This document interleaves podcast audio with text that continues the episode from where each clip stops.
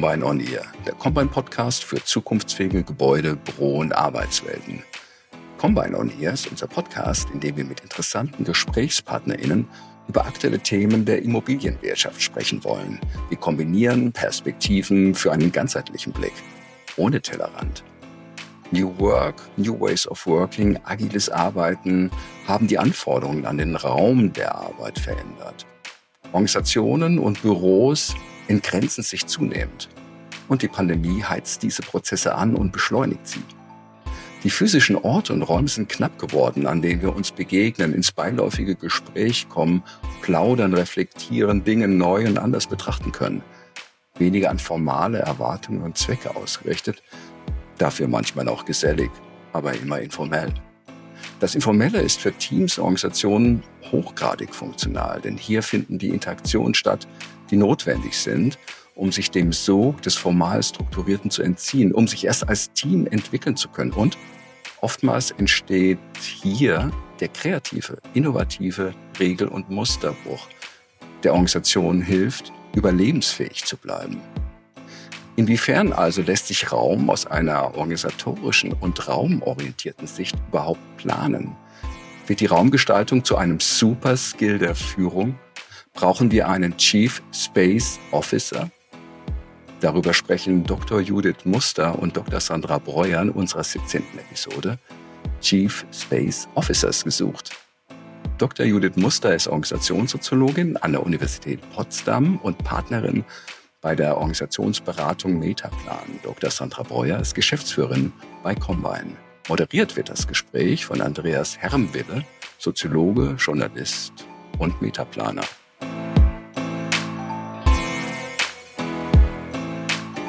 Leitung und ihre Teams in Zusammenarbeit auf Augenhöhe. Kreative Lösungen, die nicht befohlen, sondern gemeinsam entwickelt werden – verantwortungsvolle Aufgaben, vor denen sich Mitarbeitende nicht wegducken, sondern sagen, kein Problem, ich mach das. Und ein Umfeld, in dem man was ausprobieren kann, ohne Angst vor Bestrafung zu haben bei Abweichungen. Das sind gängige Vorstellungen, wie moderne Arbeit in Unternehmen, Verwaltung oder ganz anderen Organisationen aussehen soll. Und das heißt dann mal agil, mal New Work oder auch mal New Leadership. Und bei Combine on Ear wollen wir heute darüber sprechen, wie diese Vorstellungen eigentlich neue Anforderungen an den Arbeitsraum stellen.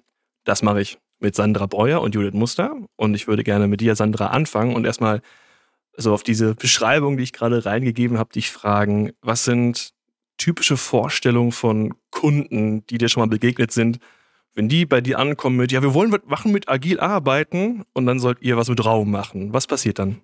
dann versuche ich erstmal rauszufinden, was sie damit meinen, agil zu arbeiten. Das ist nämlich gar nicht so einfach. Das ist meistens für jeden Kunden unterschiedlich. Das ist auch oftmals beim Kunden sehr unterschiedlich. Da meinen die Mitarbeitenden was anderes als die Chefs. Das, also das alleine ist immer schon ein spannender Prozess, erstmal überhaupt so eine, alle so ein bisschen sprachlich erstmal an die Ausgangs-, an die, an die Startlinie zu bringen. Was meinen Sie typischerweise damit? agil hat, wenn Sie über Büro reden, meistens was mit Bewegung zu tun. Meistens was damit zu tun, was wir in der Büroplanung eher mit Activity-Based Working oder tätigkeitsbasiertem Arbeiten meinen. Dass das auch eine organisatorische Perspektive hat, wird da sehr, sehr oft gar nicht erkannt. Bevor ich äh, rübergehe zu Judith, ich will kurz noch nachfragen. Kannst du kurz Activity-Based Working erklären, weil was soll Work sonst sein, wenn nicht Activity? Naja, bis dato war es halt sehr stark, war Büroplanung sehr stark ein Ausdruck für die Organisationsstruktur, für Machtstrukturen. Diese wurden abgebildet im Raum, ja, es gab die Teppichetage, die da oben, ja, die auch im Organigramm oben standen und die, die unten. Das, ähm, da lächelt man jetzt vielleicht drüber, aber es ist erstaunlich häufig noch vorzufinden, genau so in, in ähm, Unternehmen in Deutschland. Und Activity-Based oder tätigkeitsorientiert sagt im Prinzip, dass jede Tätigkeit, die wir tun, einen passenden Ort findet. Ja, ähnlich wie wir es zu Hause auch haben. Wir haben eine Küche zum Kochen, wir haben ein Bad, wo wir Zähne putzen und duschen. Wir haben ein Schlafzimmer, wo wir schlafen, wo wir vielleicht unseren Kleiderschrank haben. Wir haben ein Wohnzimmer. wir haben für unterschiedliche Tätigkeiten unterschiedliche Orte und das finden wir zu Hause total normal und können es uns auch anders gar nicht vorstellen. Im Büro komischerweise denken wir das überhaupt nicht, sondern haben auch ganz viele unterschiedliche Tätigkeiten. Ja, wir machen Meetings, wir arbeiten alleine am Computer, wir machen mal äh, stehen vorm Whiteboard mit einem Kollegen, wir machen einen Workshop. Aber komischerweise soll das alles immer an einem Ort stattfinden und der muss alles können. Und das wird aufgebrochen in der Idee, tätigkeitsbasiert auch Orte zur Verfügung zu stellen. Und wenn ich dann halt mich in diesen unterschiedlichen Orten oder zwischen diesen unterschiedlichen Orten bewege, dann kann daraus auch eine gewisse körperliche Agilität entstehen und vielleicht auch eine geistige Agilität, aber das ist nicht bei jedem so. Das kann passieren. Judith, jetzt hast du einiges gehört. Ich habe dich dazu nicken sehen. Du hast ja hier zwei Perspektiven, mit denen du drauf gucken kannst. Einmal mit deiner Erfahrung als Beraterin, andererseits mit deiner Erfahrung als Soziologin. Ich frage dich einmal mal offen, was hat bei dir gerade geklickt beim Zuhören? Ähm, das, ich fand diese Unterscheidung interessant, dass man, dass man früher Räume danach oder Büros danach gebaut hat, wie Machtstrukturen in der Organisation sind ähm, dass, dass das quasi ein Spiegel dieser Machtstrukturen war und dass man heute versucht, anders zu denken.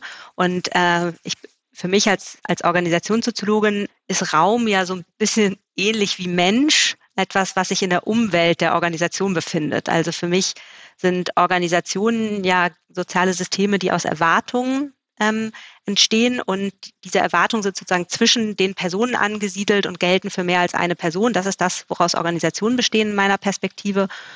Und insofern ist für mich halt interessant, dass aus diesen Erwartungen, das hast du ja gerade erzählt, Sandra, ähm, mit dem Beispiel der Macht, dass, dass aus diesen Erwartungen tatsächlich Bürogebäude entstehen. Also der Erwartung, wer sitzt oben, wer hat das Eckbüro, bilden sich offensichtlich nicht nur ähm, Trampelpfade durch die Organisation, formale Wege, wie man sich verhalten sollte oder informale Wege, wie man sich dann ähm, jenseits der formalen Erwartung auch noch bewegt, sondern es bilden sich offensichtlich auch ganze Bürogebäude. Das war mir auf jeden Fall nicht so klar. Ja, genau, man, kann das tatsächlich, äh, finde ich gerade wunderschön parallel denken. Ne? Also, die, die, also ich sehe seh jetzt keinen Trampelpfad, äh, also nie, niemand würde die Feuertreppe nehmen in so einem 70er Jahre mhm. Büroturm, um jetzt zum Chef zu kommen. Aber, aber der formale Weg, der wird ja in so einer ganz klassischen Hierarchie auch wunderbar vorgezeichnet. Ne? Nämlich, man muss den langen Gang entlang und es gibt keine direkte Tür zu dem Chef, der jetzt auch, also den ich gerade explizit nicht gendere, äh, sondern man muss durchs Vorzimmer durch. Mhm. Und all das quasi architektonischer Ausdruck von, vor, vor allem von keiner flacher Hierarchie. Ne? Mhm. Also die, die Hürden nach oben zu kommen sind sehr weit. Mhm. Sandra, habt ihr Erlebnisse damit, dass man, wenn man Organisationen hat, die jetzt schon älter sind, äh, die in vorhandenen Strukturen stehen, dann, wenn man die umstrukturieren will und wenn die sagen, wir wollen uns auf moderne Verhältnisse anpassen, das ist ja, wie, wie, wie löst man Vorzimmer und die schönsten Büros auf, mit dem Blick auf den Fluss eigentlich auf? Wie, wie, wie baut man diese betongewordene Hierarchie eigentlich wieder ab? Aus der baulichen Perspektive oder aus der Architekturperspektive ist es denkbar einfach. Man reißt die Wände ein. Ja, also das baulich zu verändern, ja, das wird ja sehr, sehr oft auch im Zuge eines Umzugs oder einer Neubauprojektierung oder so wird, wird so ein Schritt gegangen. Das ist ich sag mal, verhältnismäßig einfach gemacht, ja. Das eigentlich Herausfordernde ist ja dann die Betonwände oder diese Hierarchien oder, oder so, die im Kopf entstehen oder das, das eigentliche System zu verändern. Und das ist ja dann eher da, wo Judith ins Spiel kommt. Und das muss halt Hand in Hand gehen und das geht es, glaube ich, viel zu selten. Mhm. Wie, wie, wie ist dein Erleben da, Judith? Wie oft gab es eine Organisation, die du gesehen hast, wo schon das Bällebad war schon eingerichtet aber die Organisation hat immer noch an ihren alten festen Strukturen festgehalten. Oder wie erlebst du agil werden von Unternehmen im Verhältnisraum und Organisation? Na, mir fallen da echt ganz viele Beispiele ein, obwohl ich äh, etwas schüchtern war fast bei der Einladung, Sandra, weil ich dachte, ich bin ja keine Raumsoziologin, sondern Organisationssoziologin, aber jetzt sehe ich plötzlich äh, den Raum in der Organisation. Das ist ganz spannend. Und ähm, ein Beispiel ist auf jeden Fall ein, ein Chief Digital Officer, der neu eingestellt worden ist in einer sehr traditionellen Organisation und sich und dem quasi nicht in der, innerhalb der, des Stammhauses der Organisation oder eines der Werksgelände ein, ein Office angeboten wurde, sondern in so einem fancy Nebengebäude, das ähm, ein paar Straßen weiter weg war und tatsächlich mit Moos an der Wand und Kickertisch in der Mitte sozusagen ähm, er jetzt von dort aus die Digitalisierung der Organisation steuern sollte. Und er hatte versucht, sich dagegen zu wehren, aber das Argument war, nee, das geht nicht, wir haben den Architekten schon beauftragt und vor, äh, voraus bezahlt, das wird jetzt so gemacht. Und er sagte, ich kann niemanden in diesen Raum einladen, weil die Leute, die auf diesen Werksgeländen arbeiten, wenn ich mit denen in meinem Büro über Digitalisierung sprechen will, dann nehmen die mich einfach schlicht nicht ernst, wenn da so Plastikblumen im Moos an der Wand hängen. Das ist so, so ein, sage ich mal, gescheiterter Versuch der äh, Agilisierung, die ja eben oft um Digitalisierungsinitiativen rankt, wo man sagen würde, so, so funktioniert schon mal nicht. Und dann habe ich ähm, ein anderes Beispiel, das ist eine agile Werkshalle in, in einem Turbinenwerk, wo, wo man eigentlich so ein bisschen, wenn man da reinkommt, denkt, was ist denn eigentlich anders als, äh, sage ich mal, die Einführung teilautonomer Gruppen in den 80ern, wo man sozusagen auch schon versucht hat, über visuelles Hallendesign im Grunde genommen verschiedene ähm, Werkprozesse nahezulegen und im deutlich zu machen über, über Sichtbarkeit von zum Beispiel Teilen in Regallagern, wann man wieder loslegen muss zu produzieren und wann man ähm, sozusagen sich gerade ein bisschen ruhiger an der Produktionskette verhalten kann.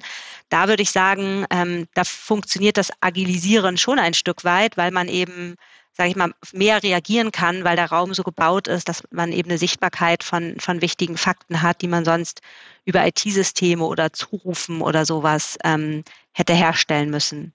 So. Und da würde ich sagen, das ist eigentlich ganz interessant, weil man, weil man ja durch die, durch die räumliche, durch das Design dieser Halle eigentlich eine Art Konditionalprogramm, also eine, eine Routine quasi in den Raum reinprogrammiert hat.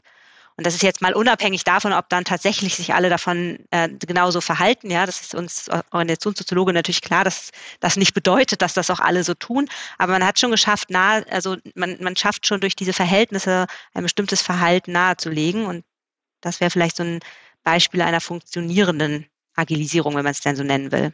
Mhm.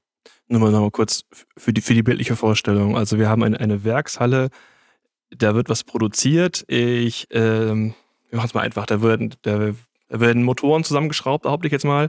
Und es gibt ein Regal, in den die reingelegt werden und quasi die, die Leute in der Schlange oder am, am, Fließband quasi erkennen, wie viel sie produzieren müssen, daran wie voll das Regal wird? Nee, das, das gibt, es gibt Zwischenteile, die, also Zwischenteile, die in dem sozusagen in dem Flow des Prozesses genutzt werden müssen. Und da sollen nicht zu viele stehen, weil dann quasi würde ein Stau entstehen, aber auch nicht zu wenige, weil dann würde hinten sozusagen nicht mehr weitergearbeitet werden können. Und damit sozusagen eine gleichmäßige Auslastung der Halle möglich ist, weil die Leute auch rotieren können und an einen anderen Werkplatz gehen können, um etwas anderes in der Prozesskette zu erstellen, ähm, nützt, nützt halt oder wird als visueller Anker dieser, dieser Lagerbestände quasi genutzt.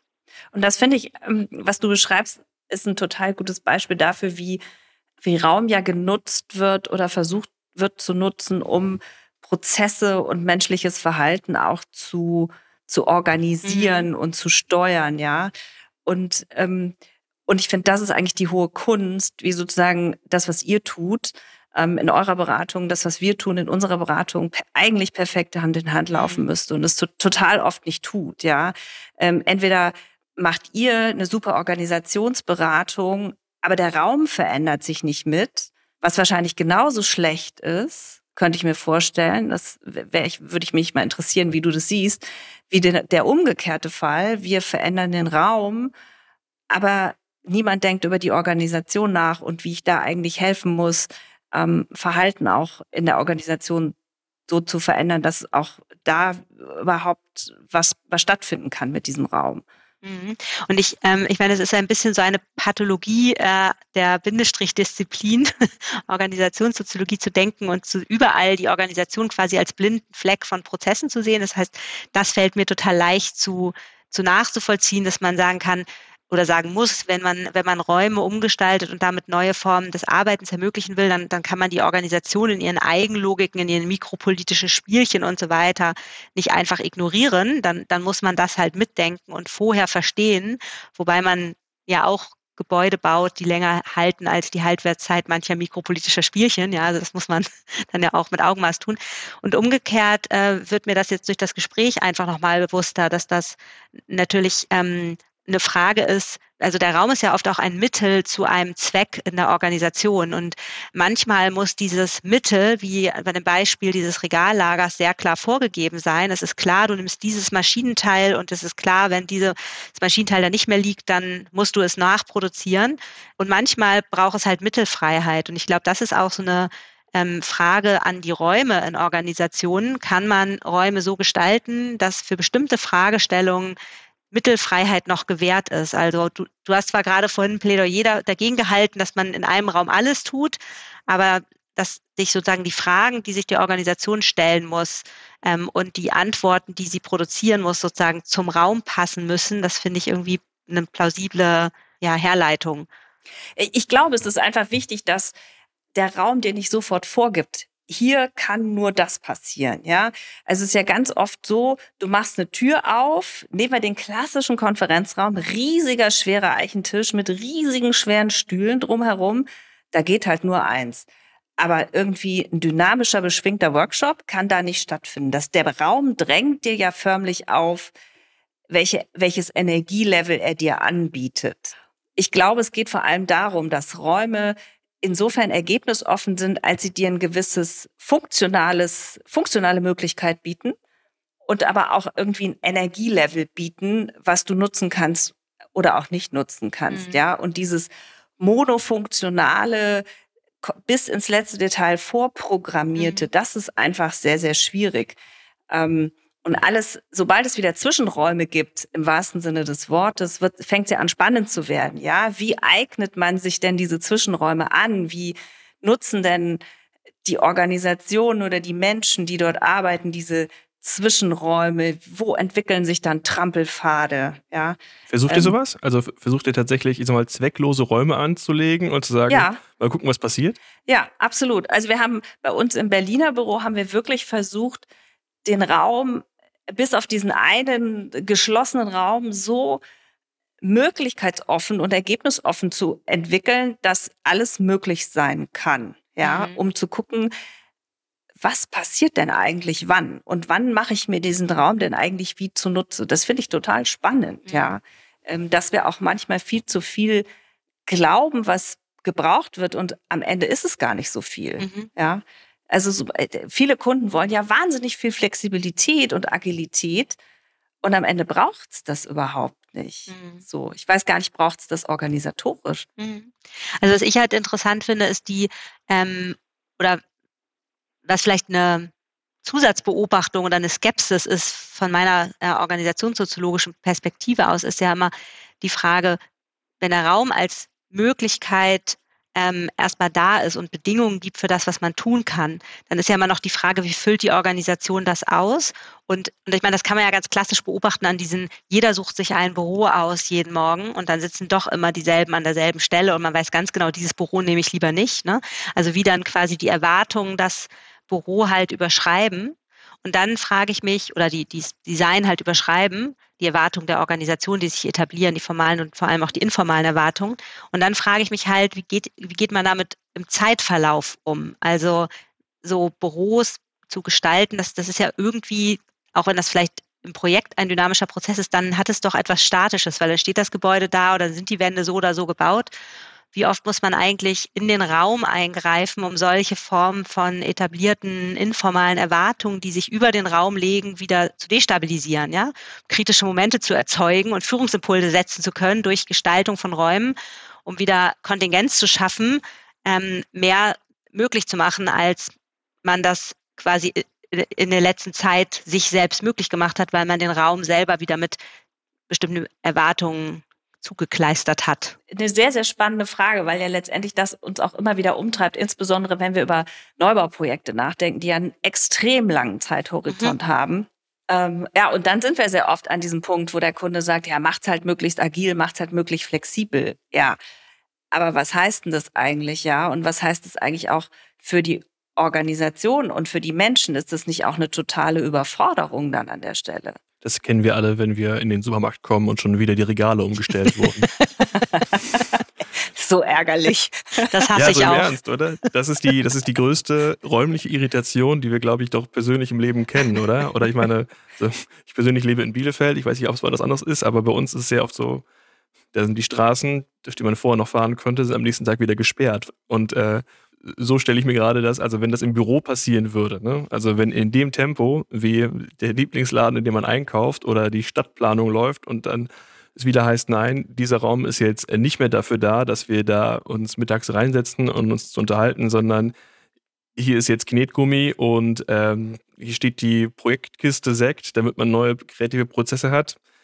Wie viel äh, Erwartungssicherheit würdet ihr sagen, muss eigentlich Raum auch geben? Meine, meine, mein Gefühl ist jetzt gerade, also, wenn irgendwas Stabilität geben muss mir, dann noch wenigstens der Raum, in dem ich gehe in das Unternehmen, oder? Wie seht ihr das? Der Raum ist ja gerade gar nicht mehr da. Also im Moment müssen wir ja von ganz viel Abwesenheit von Raum sprechen. Insofern ähm, würde ich sagen, das haben wir ja gerade unter äh, Covid gut erlebt, was es bedeutet, wenn Raum plötzlich nicht mehr da ist. Und aus meiner Perspektive ist vor allem eine, eine Problematik dabei entstanden, und zwar, dass es den informalen Austausch nicht mehr gibt. Also dass das, was eigentlich der Kit von äh, Organisationen ist, nämlich dass quasi Informalitäten Regelungslücken springen, dass Führungsimpulse in Regelungslücken der Organisation springen, dass das durch die Abwesenheit des gemeinsamen Raumes sozusagen nicht mehr, nicht mehr möglich war. Und da habe ich jetzt in dieser Radikalzeit vielleicht fast das Gefühl, dass es egal wäre, wie dieser Raum ausgesehen hätte. Man hätte ihn auf jeden Fall nur haben müssen. Aber das ist vielleicht eine sehr steile These unter dem Eindruck der letzten Quasi wie also, anderthalb Jahre. Hungrig schmeckt alles, ne? Genau. So ein bisschen. Ja. Also Mhm. Ja, und, und dann wiederum denke ich mir, aber diese, man hat ja schon nach, vielleicht nicht nach Räumen gesucht, aber nach Orten gesucht. Mhm. Also ich bin ganz viel äh, spazieren gegangen, ja, und habe ähm, hab Besprechungen dann im, im, im Park gemacht Mhm. oder so. damit man nicht Und- mehr das Gleiche sieht, wahrscheinlich, ne? Oder wie, also wie würdest du deinen Impuls beschreiben? Was hat dich rausgetrieben? ja, wieder jemanden zu treffen und ich glaube, das Informelle stattfinden, dem Informellen äh, wieder einen Ort geben zu Mhm. können, weil das ist mir persönlich, also im virtuellen Raum total schwer gefallen. Ähm, und dafür brauche ich irgendwie was Physisches. Aber das mag an mir und meinem Alter liegen, aber, aber, das ich glaube, ich aber brauche interessante- keinen gebauten Raum dafür. Mhm. Das, das ist, glaube ich, der eigentliche Punkt, den ich nochmal versuche irgendwie Mhm. ähm, hier reinzubringen. Ist es wirklich ein gebauter Raum oder ist es eigentlich nur ein Ort, wo Menschen zusammenkommen, damit sowas Informelles ja einfach einen Ort haben kann? Inwiefern ist das beunruhigend, äh, Sandra, für eure Art der Arbeit, dass äh, ein echter physischer Raum an, an Wichtigkeit verliert? Ist das nicht ein Problem? Ich finde das überhaupt nicht, ich finde es überhaupt nicht beunruhigend. Mir hat schon vor vielen, vielen Jahren ein Kunde gesagt, wir müssen noch Arbeitswelten viel größer denken. Der hat einen, es war ein Unternehmen, die haben einen Unternehmenscampus entwickelt und, ähm, und der hat uns auch schon sehr, sehr klar dazu aufgefordert, ähm, genau das, was wir nämlich heute erleben, nicht nur den Schreibtisch als Arbeitsplatz zu definieren oder die, das, das Gebäude als Arbeitsplatz zu definieren, sondern auch das, was auf diesem Campus stattfindet, vielleicht auch der Weg dorthin. Also all das, was wir heute erleben zwischen, sag mal, die Arbeitswelt, in der ich mich bewege, ist zwischen meinem Schreibtisch zu Hause, den Orten dazwischen und dem Ort Büro, wo irgendwie so ein Label Büro dran steht. Und all das ist meine Arbeitswelt. Und es geht, glaube ich, darum, genau dieses Erlebnis, diesen Erlebnisraum zu gestalten. Ja. Und dann schaue ich aber Judith an und sage, wie kriegst du eigentlich das in den Griff, wenn du auf einmal sozusagen dieses, diesen Raum auf der einen Seite hast, dieses nicht räumliche auf der anderen Seite, aber jetzt auch noch ganz viele Dinge dazwischen. Wie, wie geht man damit um als Organisation, als Führungskraft? Wo geht die Informalität auch hin? Ne? Also Judith, du hast Mhm. gerade beschrieben, ne? jetzt gerade geht sie, äh, jetzt hat sie keinen Raum mehr, aber wenn man perspektivisch sagt, wenn zutrifft, was Sandra sagt, dass äh, das Zusammenkommen im physischen Raum abnimmt, was für Lösungen gibt es denn für Organisationen, die darüber hinausgehen, zu sagen, wir machen gemeinsam unser virtuelles Mittagessen. Das hat, ähm, das hat vielleicht in, in verschiedenen Unternehmen drei, vier Wochen funktioniert, aber niemand setzt dich freiwillig so, also es sei denn, es waren diese Arten von Krisenzeiten, man setzt sich nicht freiwillig nochmal in eine Videokonferenz, weil das hat man einfach satt. Was bleibt Unternehmen da über, Judith? Also ich würde sagen, ähm, organisationstheoretisch ist das erstmal relativ einfach, sowohl die Abwesenheit von Raum als auch die Entgrenzung des Büros, auf sozusagen all das, was Sandra gerade beschrieben hat, auch als ähm, sozusagen Bedingungen der Organisation zu bezeichnen. Um, und ich das sozusagen zu, erstmal hinzunehmen als Teil von vielleicht neuem Organisieren, dass das jetzt so ist.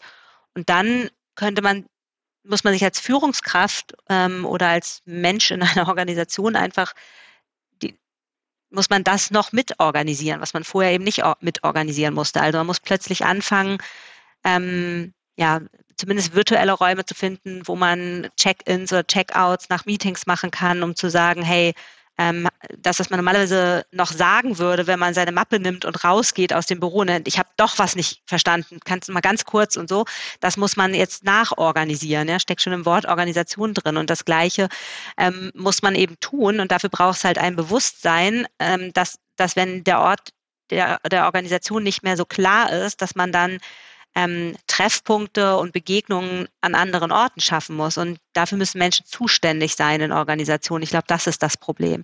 Also meine Antwort sozusagen auf organisatorischer Ebene, auf das, was du gerade als Zukunftsszenario oder vielleicht schon als Gegenwartsszenario beschrieben hast, Sandra, wäre eben, wer ist dafür zuständig in der Organisation jeweils ganz spezifisch. Also ich würde jetzt keine Chief äh, Raum Officer benennen, aber ich würde ähm, schon versuchen, ähm, ein, ein, ein Verstehen von Führungs, also das Führungskräfte müssen schon verstehen, ähm, dass das ein wichtiger Teil ihrer Führung sein wird oder dass sie sich Führungsmitteln berauben, wenn sie das nicht mehr ermöglichen können. Ne? Also das ist, glaube ich, jetzt einfach dann die Frage, die man sich stellen muss. Sandra, hast du eine Lösung? Würdest du, also würdest du einen Chief Space Officer nennen wollen für, oder was gibt es für Lösungen, damit man diese Orte schafft? Finde ich eine total spannende Idee. Ähm, da habe ich noch nie drüber nachgedacht. Sandra will jetzt den Chief Space Officer. Also der Titel ist super. Von, es gab, genau, es gab mal von Jamiroquai, glaube glaub ich, gab es so einen Space Cowboy ja, ähm, Song. Spa oder? Ja. So. Das, das sehe ich gerade vor mir. Ich glaube, der hatte auch so eine, so, also ich habe dann vor meinem geistigen Auge sehe ich schon Jamiroquai, Space Cowboy. Also irgendwie finde ich total spannend. Ähm, ich glaube, dass das, was vielleicht die Coworking Spaces so ein bisschen mit ihrem Community Officer mhm. ähm, sich überlegt haben, vielleicht auch schon in die Richtung geht. Mhm. Ja, da geht es ja auch darum,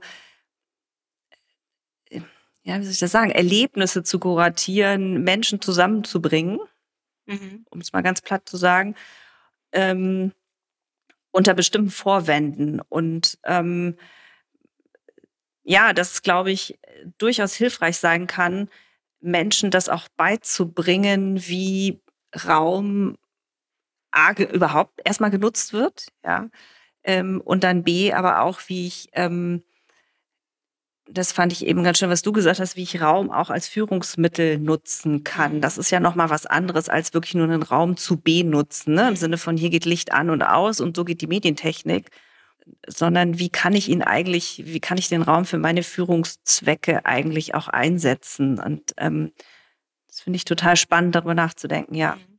Und ich finde, die schwierige Frage ist dann jedes Mal, der Raum ist ja wie, wie alles andere in der Organisation ähm, oder vieles andere in der Organisation ein Mittel zu einem Zweck, hatten wir ja vorhin schon kurz gesagt. Und die Frage ist dann, welche Räume muss ich für welchen Zweck halt herbeiorganisieren plötzlich und wo sind diese Räume dann und wie sind sie gestaltet? Und ähm, das ist, glaube ich, keine triviale Frage, weil das sehr granulares Organisieren voraussetzt, dass ich mir darüber plötzlich Gedanken mache. Ja?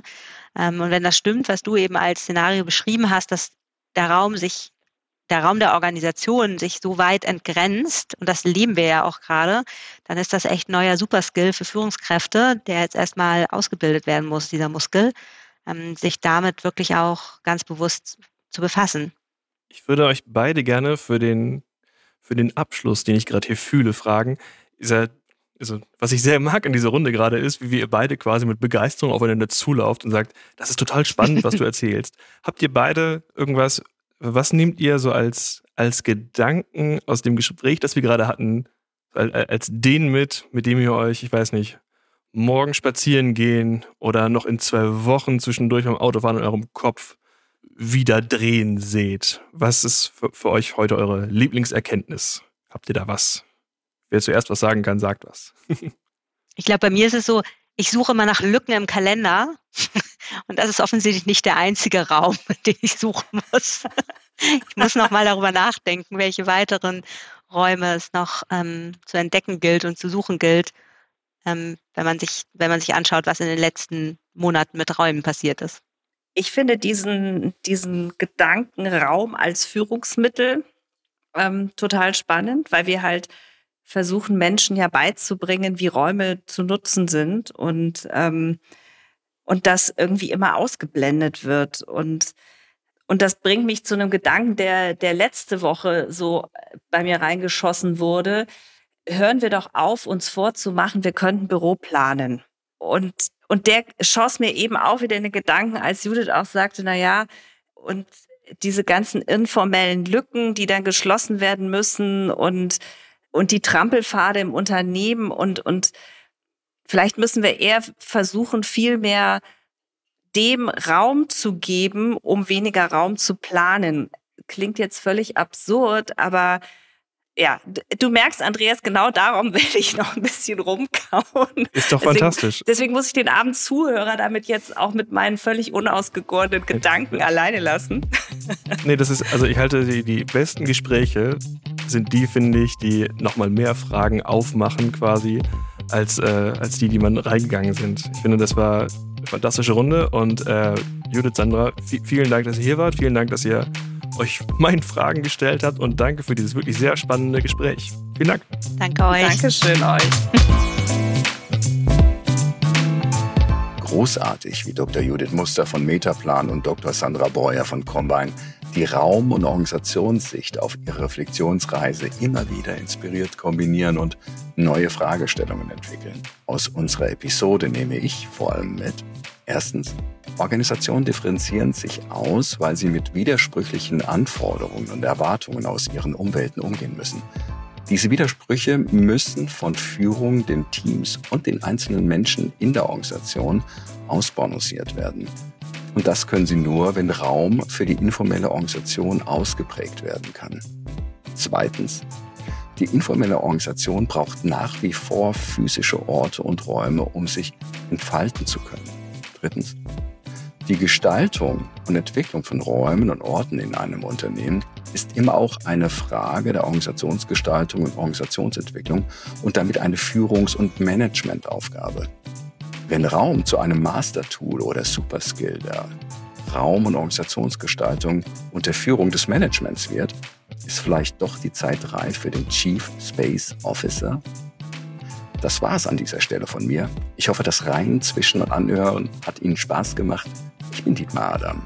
Wir freuen uns über Ihre Anregungen und Fragen und empfehlen Sie uns weiter. Bis dahin, tschüss.